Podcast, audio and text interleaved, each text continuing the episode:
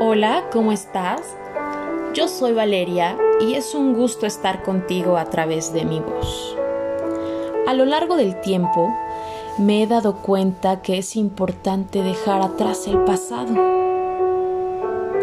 pero también es importante encontrar nuestra sanación interior. Todos queremos y necesitamos el perdón.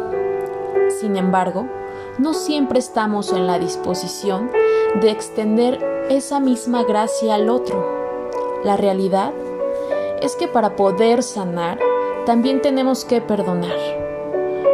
Muchos dicen que no perdonar es como tomar veneno y esperar a que al otro le haga daño.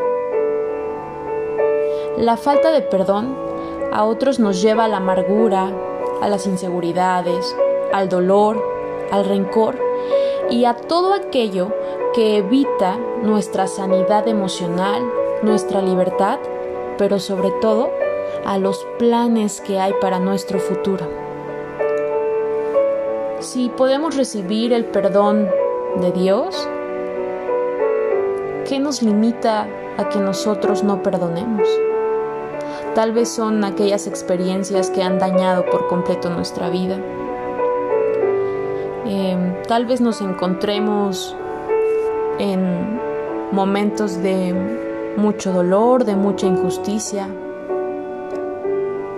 Pero lo importante es reconocer y actuar. Recuerdo alguna ocasión en la que fui muy dañada em, en una relación amorosa y yo me preguntaba el por qué lo había hecho, el por qué había dañado tanto si yo había dado todo. Pero reconocí y entendí que él era humano y que simplemente no podemos mandar en el corazón del otro, en sus decisiones. Entendí que yo también había hecho cosas y que no podía poner un juicio sobre alguien que también era humano como yo. Decidí escribir una lista y para mi sorpresa, al darme cuenta de los errores que él tuvo, eran muchísimos. Pero cuando escribí los míos, estaban casi igual. Y me di cuenta que yo también había lastimado, que también me había equivocado. Fue un proceso en el cual Dios abrió mis ojos, en que vivimos en un mundo lleno de gente imperfecta, que expresa todo su dolor en lastimar a otras personas, y aún así no es su deseo. Tú y yo tal vez nos hemos equivocado, hemos dañado, pero es momento de que tomemos la decisión de perdonar de liberarnos y de esperar ese gran futuro lleno de esperanza y de cosas muy positivas para nuestra vida.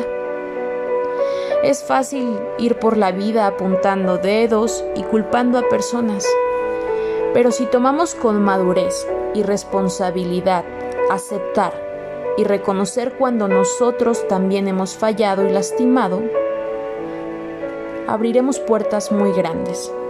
Y la principal es la de nuestra sanación interior. Es necesario aprender no solo a perdonar, sino también a pedir perdón a los que hemos dañado.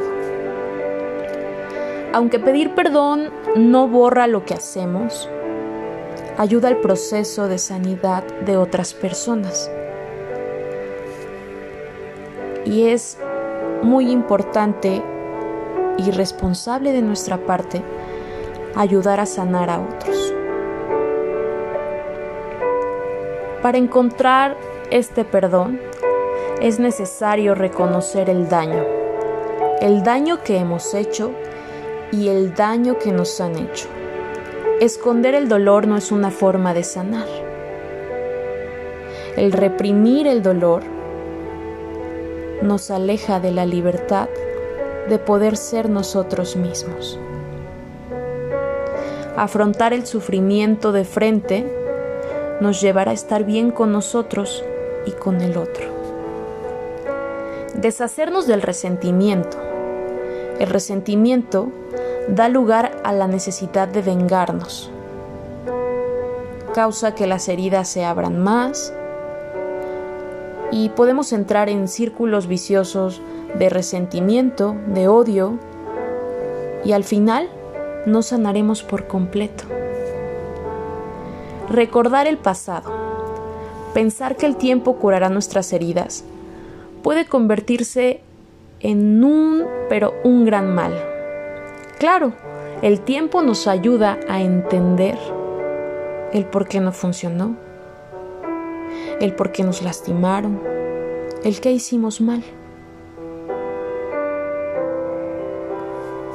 Pero es importante que a veces dejemos atrás el pasado, reconozcamos que hubo mal y sobre todo trabajemos en ello.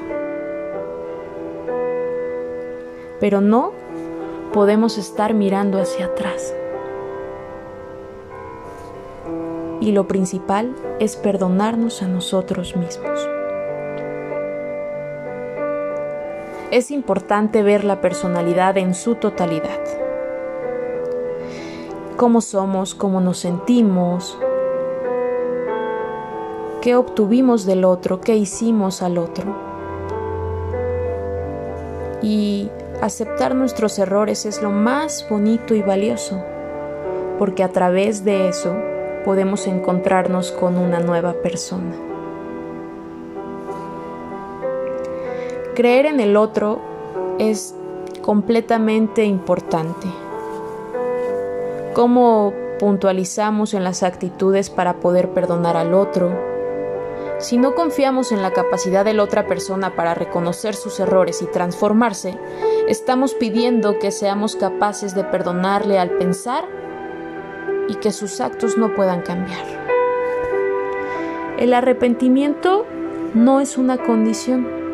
Para perdonar no es necesaria la declaración de la culpa del otro. Debemos reconocer en nuestro interior en que las personas muchas veces pueden obrar mal. Pueden tener bloqueos, mecanismos de defensa que les impidan reconocer su culpa.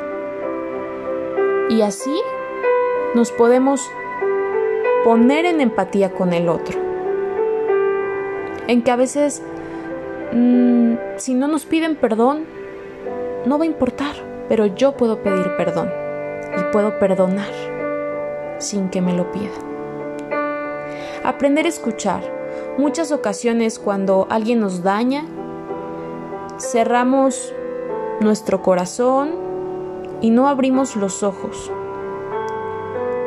no abrimos nuestro sentir para poder perdonar al otro, conocer los motivos y las razones de nuestro enfado como los argumentos del otro.